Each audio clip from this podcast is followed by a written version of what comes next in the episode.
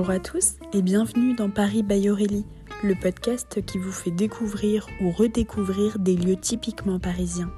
Je m'appelle Aurélie, je suis travel planner spécialiste de la destination Paris et nous nous retrouvons chaque semaine pour explorer Paris autrement.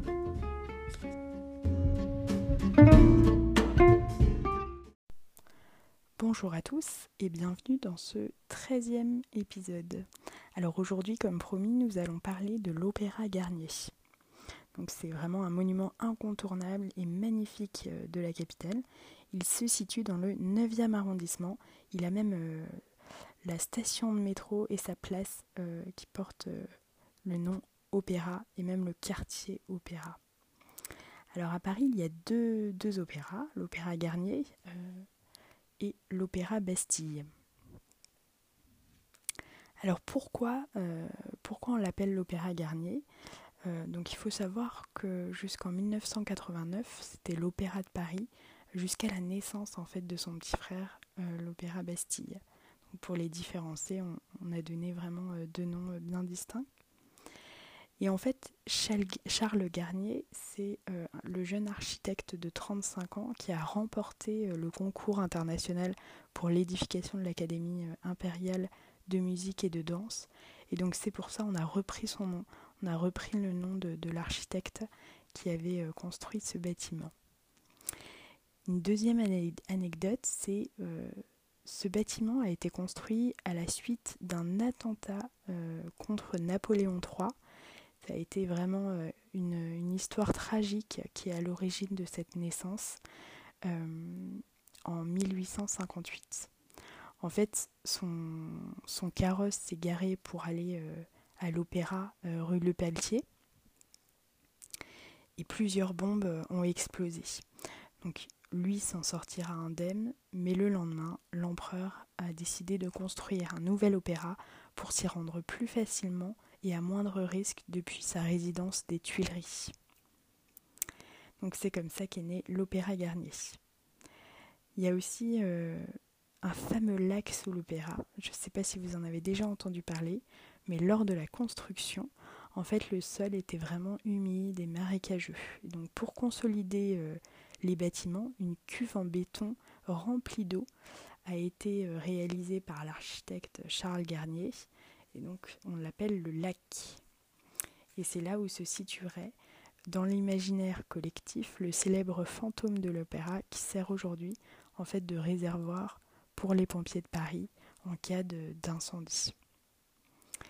Donc l'inauguration de cet opéra a été euh, faite en 1875.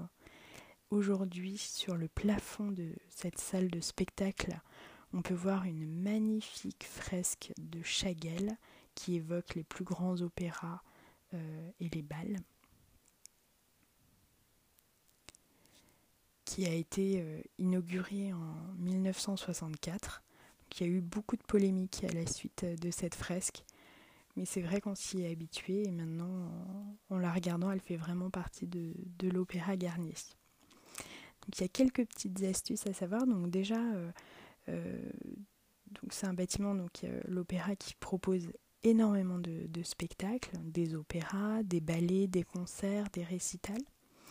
Il faut guetter euh, les ouvertures de vente sur leur site, leur place, qui peuvent partir extrêmement vite. Euh, si vous ne souhaitez pas participer euh, à un spectacle, il faut, vous pouvez, si vous souhaitez le visiter, vous pouvez aller sur leur site hein, et donc la visite hein, se fait pour sur 14 euros.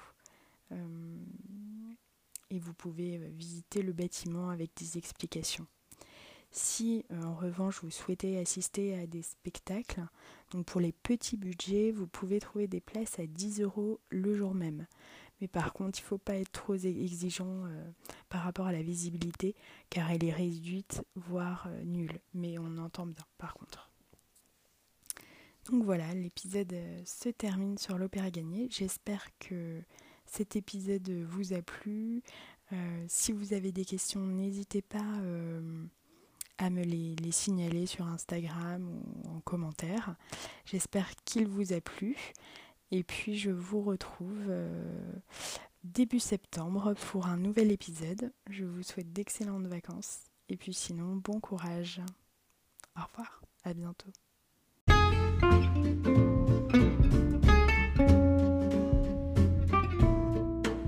Merci d'avoir écouté cet épisode. N'hésitez pas à le commenter, le partager, car c'est un podcast indépendant et c'est le seul moyen de le faire connaître.